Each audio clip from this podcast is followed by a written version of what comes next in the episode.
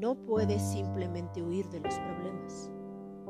Ellos van a regresar con más fuerza.